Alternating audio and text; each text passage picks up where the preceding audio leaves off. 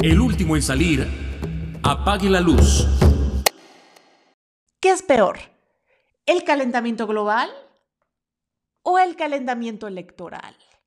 La verdad es que no lo sé, pero creo que esto es algo de lo que nos vamos a enterar muy pronto, porque las elecciones de Estados Unidos ya están a la vuelta de la esquina y las nuestras cada vez están más cerca. Y ojo, de lo que tenemos que tener cuidado es de no caer en sus redes. Cuidado con las redes del calentamiento electoral. Yo soy Estefania Enaro, arroba Enaro Estefania en Twitter. Esto es El último en salir, apague la luz. Y para hablar sobre esto nos acompañará Guillermo Hernández, arroba G Hernández S en Twitter, consultor especializado en bienes raíces y soluciones informáticas para Estados Unidos y América Latina y colaborador de Grupo Fórmula.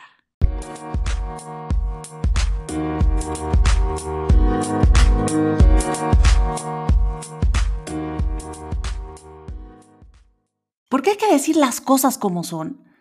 Las redes sociales pueden llegar a ser peor que el canto de las sirenas hacen con nuestros sentidos lo que quieren. Y creo que no es en vano que cuenten con la gratitud de nuestro presidente. También mi gratitud a las benditas redes sociales. Y es que si yo fuera él, también les estaría igual de agradecida porque fueron clave en su victoria electoral. Y hay que aceptar que la sigue sabiendo utilizar como nadie Además de que la historia moderna ha demostrado que es mejor tener a las benditas redes sociales como amigas y no como enemigas. Si no, pregúntele a Donald Trump, que cuando no se mete en una bronca con Twitter, arranca una guerra abierta contra TikTok, porque el primero ya pone reglas de convivencia y lo censura cuando piensa que dice fake news. Y la segunda es una red social china que le boicoteó un meeting en Oklahoma y ahora dice que es un medio para que el gobierno chino espía a los ciudadanos estadounidenses y la quiere bloquear del territorio a menos que la compre Microsoft. Y es que la manera como TikTok ha crecido es impresionante. Ya lleva más descargas que Facebook, que Instagram, que YouTube. Y es tan grave el asunto que ya hasta Facebook sacó Reels, que es una app que va con Instagram, que hace prácticamente lo mismo para hacerle competencia. Mientras tanto, en México, AMLO se pelea con Twitter por la publicidad política. Y en el mundo, Facebook dice que no quiere ser árbitro de la verdad, mientras Twitter sigue firme con sus reglas. Y luego, la verdad, ¿quién sabe cuáles? Qué curioso que México y Estados Unidos estén pasando por momentos similares, ¿verdad? Creo que no pasaba hace mucho y sobre esto estaremos hablando con nuestro invitado después de desmentir las fake news más absurdas o relevantes del momento. Video muestra que la explosión de Beirut fue provocada por un misil. Recuerden que la semana pasada la ciudad de Beirut fuese de una tragedia porque hubo una explosión en el puerto que se calcula que ha sido la tercera más fuerte en la historia del mundo, solo después de Hiroshima y Nagasaki, a pesar de que esta no fue nuclear y las autoridades dicen que fue un accidente, pero que fue gravísima porque destruyó 10 manzanas y cerca de 330 mil personas se quedaron sin casa. Es gravísimo. Y resulta que en Facebook y en Twitter está circulando un video que dice que fue grabado con una cámara térmica y que ahí se alcanza a ver cómo un misil cae y que todo fue provocado y que entonces nadie está diciendo la verdad. Y esto no es cierto, porque este es un video falso que fue sacado de las páginas de Facebook del productor de CNN en Beirut y del de Walla News, que es un medio israelí, que lo compartieron y aparte los videos de ambos estaban a color, entonces la persona que hizo este video falso los juntó y los puso en blanco y negro. Así que tengan mucho cuidado con lo que comparten sobre este tema, porque hay muchos intereses en Líbano y hay quien quiere la guerra. El presidente de los Estados Unidos, Donald Trump, declara que los niños son inmunes al coronavirus. No es broma. Esto fue lo que Donald Trump dijo la semana pasada. Y es que hay que entender que él está en una campaña electoral y que le urge regresar todo a la normalidad. Porque entre más dure esta gran pausa, más puntos le cuesta. Y es que la semana pasada, en una entrevista en Fox News, dijo que era urgente reabrir las escuelas y que prácticamente los niños eran inmunes al coronavirus, que no había nada de qué preocuparse, porque tenían un sistema inmune más fortalecido que el de los adultos. Y es que, a ver, si algo hemos aprendido en estos tiempos es que el coronavirus no discrimina, porque se han muerto desde bebés recién nacidos hasta niños menores de edad, jóvenes y también ancianos, nos pega a todos. Miles de niños hambrientos y terriblemente maltratados son salvados de túneles subterráneos en Nueva York y Los Ángeles. Bueno, acuérdense que algunas teorías de la conspiración son como los vampiros, porque no se mueren y nada más parece que renacen y renacen y renacen y cada vez más jóvenes. Y es que resulta que desde que llegaron unos barcos medicalizados a puertos de Estados Unidos para ayudar a que se desaturen los centros hospitalarios por el tema del coronavirus, empezaron a circular unas imágenes que ni siquiera son nuevas, muchas son tomadas en Irak y otras en Mosul, donde se va soldados rescatando niños que supuestamente eran abusados sexualmente y que se utilizaban para extraer adrenocromo, que es una droga que se extrae de niños torturados, y se dice que esto pasó en Nueva York y Los Ángeles, pero no tiene nada que ver, está muy alejado de la realidad. Y les recuerdo que esta es una fake news que también salió en la elección presidencial de Estados Unidos pasada, cuando era Hillary Clinton contra Trump, que decía que la culpa de todo lo tenía la Fundación Clinton y que había un túnel subterráneo que conectaba a esta fundación con el puerto de Nueva York y que entonces ahí tenían toda su red de abuso sexual a niños. Esas son las fake news más absurdas o relevantes del momento. Ya ha llegado la hora de darle la bienvenida a nuestro invitado. Muchas gracias por haber aceptado la invitación para platicar con nosotros sobre el papel que tienen las redes sociales y la tecnología en los contextos electorales, sobre todo cuando ya vienen en Estados Unidos y estamos a un poco menos de 300 días ya en México. Así es, Stephanie, pues la verdad es que estoy muy contento de estar en tu podcast. Muchísimas gracias por la invitación. Y el tema que, tenemos de ver el papel de las redes sociales y la tecnología en las elecciones, de verdad que es súper, súper interesante. ¿Qué te parece, Stephanie, si antes de llegar de lleno, damos un preámbulo? ¿Cómo ves? A ver, platícanos. El 6 de junio del 2021 se juegan 15 gobernadores, 500 legisladores, más de 21 mil cargos y se prevé la participación de más de 94 millones de ciudadanos y ciudadanas, que son 5 millones más que en el 2018. es una claro, es que es una bomba, es el mayor momento de movilización electoral en la historia de México. Nunca se ha movido tanto en un solo día. Y así será en cada, en cada elección de este tipo, porque cada vez hay más gente y más gente que está en posibilidades de, votar. Y bueno, se, muestra un tema súper interesante. Dentro de este preámbulo, déjame que ponga en la mesa para que todos tus, eh, todo auditorio pueda ver cómo es que ha surgido el tema de las redes sociales en la, en la política. En la política, sobre todo en la más cercana que tenemos, que es eh, para mí la de Estados Unidos. Mira, el primer candidato a la presidencia de Estados Unidos y quizás de cualquier presidencia del mundo que utilizó las, redes sociales como una estrategia porque las entendió muy bien y realmente hacían mucho juego con que era un hombre de color. Barack eh, Obama. Exactamente, rompía todos los esquemas, entendía a los jóvenes. Bueno, fue Barack Obama, como bien, bien citas, donde le ganó en el 2009 a John McCain y luego le ganó a Mitt Romney y ahora, ¿tú sabes cuándo se fundó Facebook? En 2004. Wow, 2004. Fíjate, eh, tienen en común WhatsApp, YouTube y Facebook que se fundaron en febrero. Facebook en 2004, YouTube en el 2005 y WhatsApp en el 2009. Pero con esto quiero resaltar que Barack Obama logra ganar la presidencia cuando Facebook era una red pequeña. Tenía cinco años de existencia. Al día de hoy, Facebook tiene 2.450 millones de usuarios. Es una locura. es, un supercontinente Facebook solo. Y en México, perdón. Es un continente solo y también eh, es como un verificador de la realidad, porque para muchas personas, si no pasa en Facebook, entonces no pasó. Es correcto, es correcto. Y en México hay solamente 61 millones de usuarios. ¿Cómo ves? O sea, la verdad es que, es, es, bastantito. Según en el 2015, los mexicanos le metían 6 horas al Facebook, 24 minutos más que el año anterior, y así sucesivamente.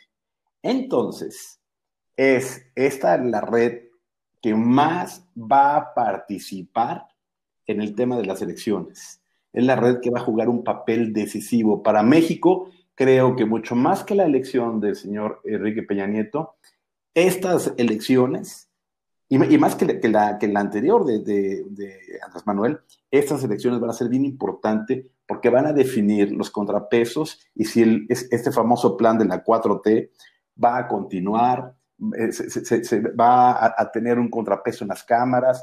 Entonces, es por Facebook donde vamos a ver una verdadera lucha, un verdadero juego de poderes, una verdadera estrategia. Y ojo, Andrés Manuel sabe de esto, ¿eh? Le entiende. Claro, pero aquí lo, lo, que hay que ver, Guillermo, es que, por ejemplo, claro que es fundamental el papel de Facebook, también el papel de Twitter y también el papel de aplicaciones hasta como TikTok. Pero en Estados Unidos esto se está atendiendo. Ya tenemos que Twitter tiene lo que vendrían siendo como sus reglas de comportamiento, ¿no? Y evita que se digan fake news y que se incita a la violencia, incluso ha censurado a Trump. Facebook dice que no quiere ser árbitro de la verdad. Ya Trump está intentando desterrar a TikTok de Estados Unidos porque dice que es una app china y que por ahí los espían a todos. Y mientras tanto en México aún este tema no se toca. No, en México estamos un tanto eh, distantes a, ese momento. Yo creo que no va a ser en esas elecciones cuando exista una regulación. Me encantaría que pudiese haber una regulación y que, también hubiese eh, una, así como se utiliza la inteligencia artificial para poder estar manipulando los mensajes a la gente correcta, con el mensaje, porque hay muchos mensajes, con el mensaje que más te puede pegar y todo, porque eh, es la inteligencia artificial y ese poder de manipular los grandes datos y entenderlos, la forma en que esto está llegando, me encantaría que también se utilizara para que de verdad fuera una cuestión donde se pudiera privilegiar en lo más posible la neutralidad. Pero no creo que sea esta vez. Creo que se necesita todavía un esfuerzo eh, y unos tres años más para que de verdad exista un cambio. ¿Y tú crees que estas redes sociales, que nuestro presidente les llama las benditas redes sociales, vayan a jugar a favor de Morena o en contra? Ay, esa es una pregunta bien interesante. Van a jugar a favor de quien, quien, quien mejor las sepa usar. Al momento, quien mejor las ha sabido usar, creo que ha sido López Obrador y por ende tendría que pensar que pueden llegar a jugar a favor de Morena. Sin embargo, eh, no, descartes que, los, que los partidos, los independientes, los candidatos, eventualmente le dediquen el mejor de sus tiempos a penetrar en redes sociales. No como la elección pasada, que, había candidatos que, de plano ni le metían tiempo. Eso va a hacer que sea no un contrapeso grande, pero va a hacer que puedan tener un papel más, más atractivo y de mayor eh, propulsión de su, de su plan, si es que lo tienen, para que se enganchen con la población. Sin embargo, Morena sí les puede llevar una ventaja. Y comparando con Estados Unidos, que ya tenemos el precedente de que hubo supuestamente una intervención rusa en las elecciones de 2016, ahora dicen que los chinos los espían. ¿Cómo ves el tema en México? ¿Habrá alguna intervención extranjera por medio de las redes sociales y las aplicaciones? Mira, así como intervención, la verdad es que no creo en ese mundo de la política y la tecnología y todo eso, no podríamos descartar alguna situación de estas. Es posible, sí es posible, es probable, es probable, pero la intervención más grande es lo que hacen las granjas de voz. Mira, déjame, déjame agregar a, los comentarios. ¿Por qué es, relevante el papel de redes sociales? Pues porque somos un pueblo que la verdad culturalmente estamos, estamos muy mal. Si, eventualmente damos un, un, voto por una torta y un refresco, es que nuestra cultura política es pésima, es bajísima. Entonces, a la gente que de, la torta, del refresco y un poquito más arriba, retuitear, remensajear algo de lo que está aquí tiene un valor bien interesante.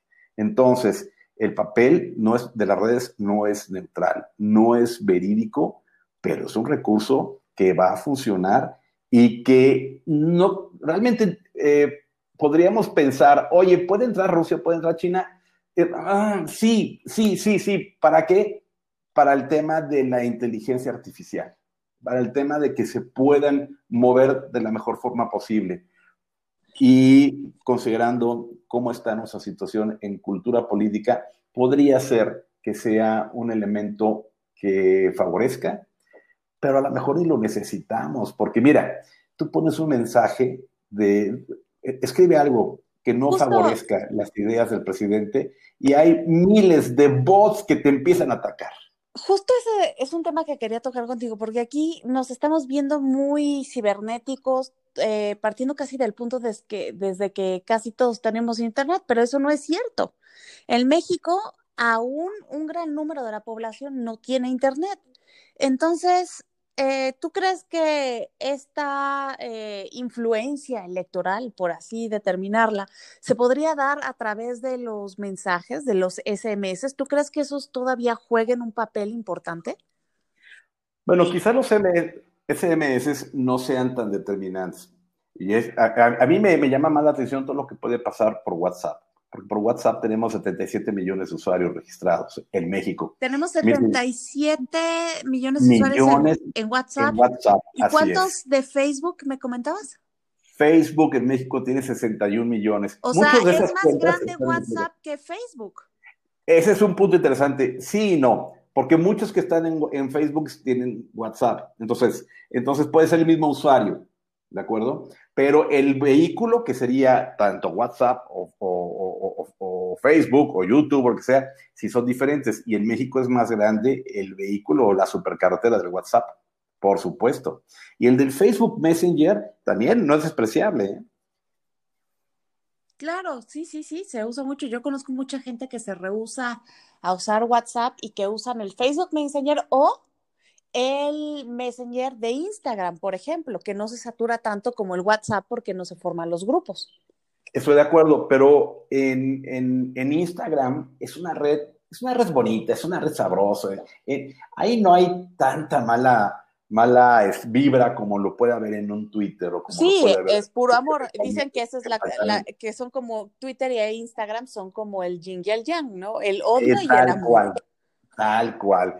Entonces, mira, ni, en Pinterest, ni en, ni en LinkedIn, ni en, ni en Instagram, creo que se debata ese tema de las elecciones. En lo que viene siendo en redes va a estar en Facebook, posiblemente un tanto en YouTube, por supuesto que sí, y WhatsApp. Esos van, y TikTok, TikTok puede llegar a tener una participación interesante. Tiene 20 millones de usuarios, más o menos. En México. En México, 500 millones a nivel mundial. Wow. es, la, red que más rápido ha crecido, ¿no? Es la red que más rápido ha crecido. Lo interesante de TikTok es que no sabemos qué sucede cuando, cuando estás usando TikTok en tu equipo. Tampoco sabemos qué pasa realmente, en realidad, cuando estás usando las otras aplicaciones, pero posiblemente eh, tenemos menos conocimiento de qué pasa y cómo lo están manejando los chinos. Los chinos, por supuesto que no tengo nada en contra de ellos, me encantaría que mi país fuera y creciera como China, hay cosas que, que, no me hacen tanto sentido, pero, pero hay que tener cuidado. ¿Quién sabe en su gran desarrollo que han tenido tecnológico, qué tanto esté metido en un TikTok? Echar a andar una aplicación en tu teléfono es como meter un individuo a tu casa y dejarlo un ratito en lo que tú sales a, este, al súper y regresas, no sabes qué está pasando. Porque al final de cuentas, muchos te dicen que si pueden eh, eh, tener registrada tu ubicación y ya tú decides que si es así en el lo que le llaman mientras tienes el teléfono prendido o solo cuando usas la aplicación. Entonces, claro que registran nuestros movimientos, eh, claro que guardan todos nuestros datos para la inteligencia artificial, porque al final una aplicación realmente no es gratuita. Son modelos de negocio que se capitalizan eh, después. Y ahora que estamos en que las dos potencias más grandes del mundo, que son China y Estados Unidos por su economía, están entrando a una guerra en digital, creo que el uso de las redes y las aplicaciones para lograr sus fines de una manera geopolítica no nos es ajeno ya a nosotros como persona. Es correcto.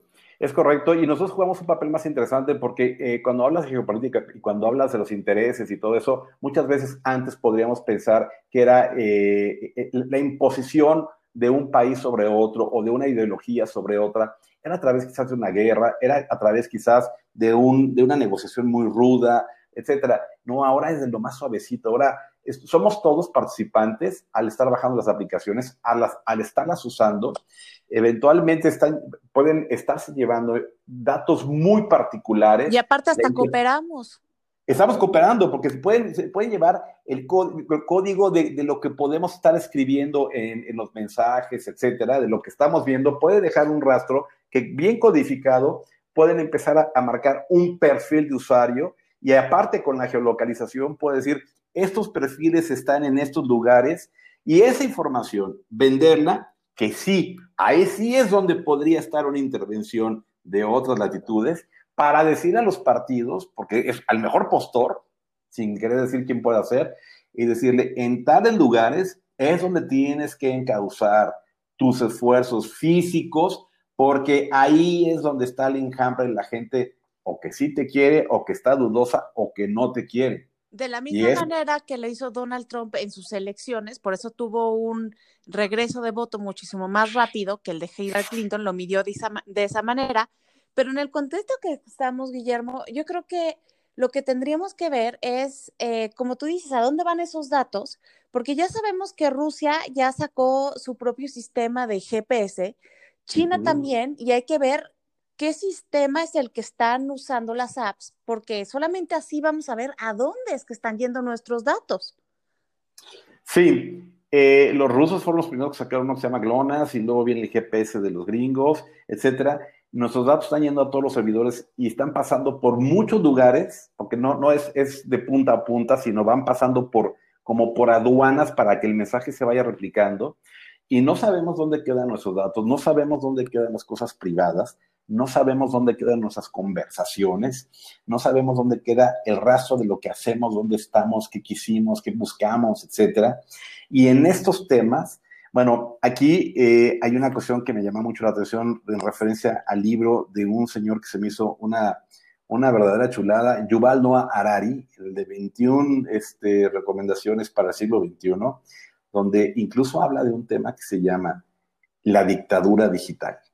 Y esto va más allá de un tema de votaciones.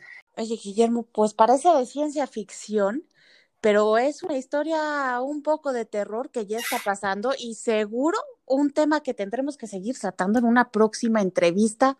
Guillermo Hernández, muchas gracias por haber aceptado la invitación y esperemos tenerte con nosotros muy pronto.